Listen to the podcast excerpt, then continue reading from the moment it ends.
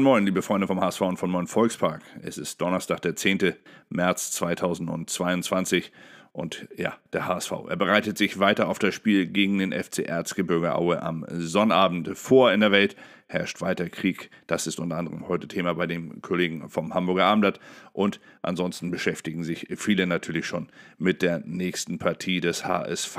Unter anderem hat äh, die, die Bild ein Interview geführt äh, mit Sebastian Schonlau, dem HSV-Kapitän, mit dem Titel Keiner zweifelt an dem Weg macht Sebastian Schonau noch einmal deutlich, dass man sich intern sehr wohl bewusst darüber sei, dass natürlich zu wenig Punkte geholt worden wären in den letzten Wochen, dass man aber auch wisse, dass der Weg, den man aktuell geht, dass es der richtige sei, dass man diesen nur einfach noch besser pro Spiel bestreiten müsste. Ein, wie ich finde, sehr, sehr bodenständiges, sehr geerdetes Interview von Sebastian Schonlau, der auf mich einen insgesamt sowieso sehr, sehr äh, vernünftigen, sehr, wie soll man sagen, sehr leistungsfördernden Eindruck macht, denn er erkennt, was falsch läuft, er benennt es dann auch und er weiß ganz genau, wo man hin möchte und das formuliert er genauso. Ein, wie ich finde, wieder einmal sehr, sehr gutes Interview mit dem HSV-Kapitän. Aue im Pech, Legende Mendel ist zu positiv. Ja, das spricht dafür, dass der äh, Torhüter von äh, dem FC Erzgebirge Aue, Martin Hennel, der nun mit 33 Jahren schon zur Legende in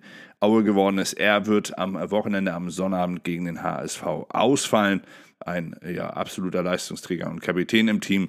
Für Pavel Dotschew, den ehemaligen HSVer als Trainer, mit Sicherheit ein herber Rückschlag vor dem Spiel am Sonnabend gegen den HSV. Dann geht's weiter. Es gibt nichts Schöneres, als für den HSV zu spielen.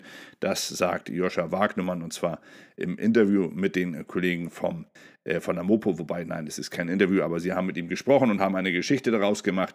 Und dabei geht es vor allem natürlich darum, dass Joscha Wagnermann immer wieder mal als Verkaufskandidat gilt und dass er selber sagt, dass es eigentlich nichts Schöneres für ihn gäbe, als in Hamburg zu bleiben. Er sagt hier wörtlich, aber ich fühle mich sehr wohl hier, das ist meine Stadt, mein Verein, das habe ich auch immer gesagt. Es gibt nichts Schöneres für mich, als beim HSV zu spielen.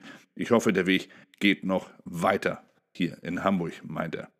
Ja, was nach der Saison passiert, ist für ihn natürlich jetzt überhaupt noch kein Thema, sagt er. Zudem auch, kann er auch gar nicht anders beantworten, denn das Thema wird am Ende gar nicht mal alleine von ihm aufgemacht, sondern der Verein wird je nach Bedarf dann am Ende doch nochmal drüber sprechen, ob man den Spieler, den jungen Spieler, der mit einer Menge Potenzial ausgestattet ist und dementsprechend natürlich auch Interessenten auf dem Markt hervorruft, ob man ihn nochmal auf dem Markt anbietet oder eben nicht. Joscha Wagnermann selbst freut sich jetzt erst einmal wieder dabei zu sein. Er hofft, dass er jetzt gesund bleibt und dass er die Saison beim HSV jetzt auch erst einmal gesund zu Ende spielen kann. Es wäre für den HSV zweifellos eine Verbesserung, eine Verstärkung, denn die rechte Seite hat zuletzt ja nicht immer richtig gut funktioniert. Und mit Joscha Wagnermann hat man zudem eine Alternative für die defensive Seite und für die offensive Variante auf der rechten Außenbahn. Also eine Art Neuzugang nach mehr als fünf Monaten Pause.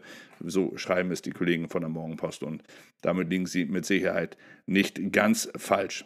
Wegen Jatta-Supporters kritisieren Staatsanwaltschaft titeln dann sowohl die Kollegen von der Morgenpost als auch die äh, Kollegen von der Bild, wobei die Kollegen von der Bild hier leider auch vergessen, dass auch sie natürlich als Bildgruppe, als Initiator der gesamten Zweifel an Bakariatas Identität von den Supporters mit kritisiert wurden. Aber es wird hier noch einmal genannt, ebenso wie im Hamburger Abendblatt dann am Ende die ganzen Fraktionen noch einmal, die Bürgerschaftsfraktion in Hamburg, an, äh, zu Wort kommen und sie klagen die Staatsanwaltschaft an und sprechen hier von einer skandalösen Hetzjagd gegen Bakariata ich bin mir nicht ganz sicher, ob das Thema damit einfach so abgehakt werden kann oder ob es da am Ende für die Staatsanwaltschaft vielleicht dann am Ende sogar noch personelle Konsequenzen gibt. Ja, bleiben oder gehen, dann ein Thema, das allem übergeordnet, aber vielleicht dann auch nochmal ein wenig in Sachen Bakteriata sensibilisieren sollte, denn hierbei geht es vor allem darum, dass in Europa Krieg herrscht, es geht um die Spieler, die in Russland und die Spieler, die in der Ukraine spielen. In der Ukraine haben sie jetzt versucht, natürlich das Land schnellstmöglich zu verlassen, Not, äh, notgedrungen und selbstverständlich versuchen, sich alle in Sicherheit zu bringen.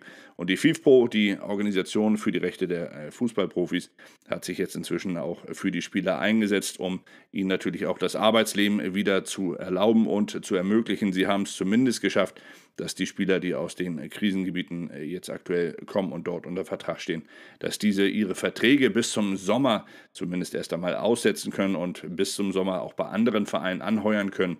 Ab Sommer gelten dann allerdings wieder die Verträge, die aktuell bestehen. Das bedeutet, dass dann dort auch wieder die Transferrechte bei den Vereinen liegen, bei denen die Spieler heute ihren Vertrag haben. Also für viele Spieler ein Grund, das Land zu verlassen. Douglas Santos, der ehemalige HSV-Profi, der ja inzwischen in St. Petersburg spielt, er sagt, dass er erst einmal bleiben will in Russland. Er wird dort seinen Vertrag erst einmal weiterhin erfüllen. Aber gut, das muss jeder für sich entscheiden am Ende. Ja, so viel dann erst einmal äh, zu diesem Thema. Dann haben wir noch den äh, Kicker.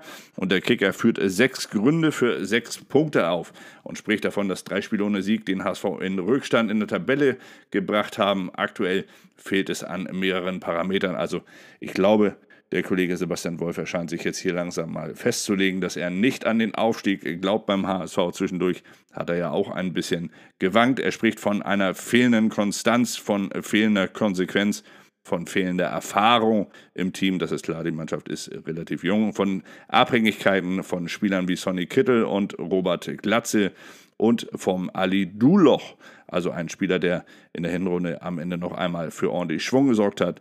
Dieser Schwung würde aktuell fehlen, alles nicht falsch. Aufstiegsdruck sieht er hier offen formuliert wurde, so schreibt es, und wird die Bundesliga in dieser Spielzeit nicht, doch nicht nur die Vergangenheit, sondern auch die Finanznot lässt eigentlich kein anderes Ziel zu. Ein lähmender Faktor, der Unterschied zu einem Zeitpunkt, da der HSV in den drei Jahren äh, in den drei Vorjahren begonnen hat, alles zu verspielen, liegt er nun scheinbar schon aussichtslos im Hintertreffen. Eine Ansicht, die er meiner Meinung nach sehr exklusiv hat angesichts des Restprogramms in der Liga für den HSV, wo wirklich alle Teams, die vor dem HSV stehen, noch mindestens vier, teilweise sogar fünfmal gegeneinander spielen müssen und sich dementsprechend natürlich dort auch Punkte nehmen werden. Aber wir werden am Ende alle schlauer sein. Wir werden erst dann sehen und wissen, ob es wirklich funktioniert hat.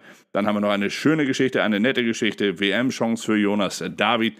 Nigerias Verband hat ihn auf dem Zettel und beobachtet das Training im Volkspark. Das war gestern der Fall. Da war ein Abgeordneter von dem nigerianischen Fußballverband beim HSV-Training und hat sich dort Jonas David angeguckt und äh, hat gesagt, dass äh, Jonas David durchaus eine Alternative für die A-Nationalmannschaft wäre Nigeria, muss man ganz ehrlich sagen, ist schon eine richtig gute Nationalmannschaft. Also da muss man erst einmal reinkommen. Tolle Sache für Jonas David. Sollte er sich am Ende dafür entscheiden, wäre es natürlich überhaupt, erstmal muss er sich überhaupt erst entscheiden, ob er dann für Deutschland weiterspielen möchte oder dann für Nigeria. Aber auf jeden Fall schon mal ein Kompliment für das, was, in aktuell, was er aktuell in der Saison gezeigt hat. Ansonsten wären die Kollegen aus Nigeria ja auch nicht im Volkspark aufgetaucht. Ja, soweit dazu, soweit äh, zu heute zum heutigen Morning Call. Wir werden uns natürlich dann heute mit dem Community Talk wieder bei euch melden und dann am Abend noch einmal zusammenfassen, was sich heute beim HSV am Tag alles so abgespielt hat. Bis dahin wünsche ich euch jetzt erst einmal einen genauso sonnigen Tag, wie wir ihn hier in Hamburg verleben. Bleibt gesund, das ist das Allerwichtigste und bis bald. Ciao.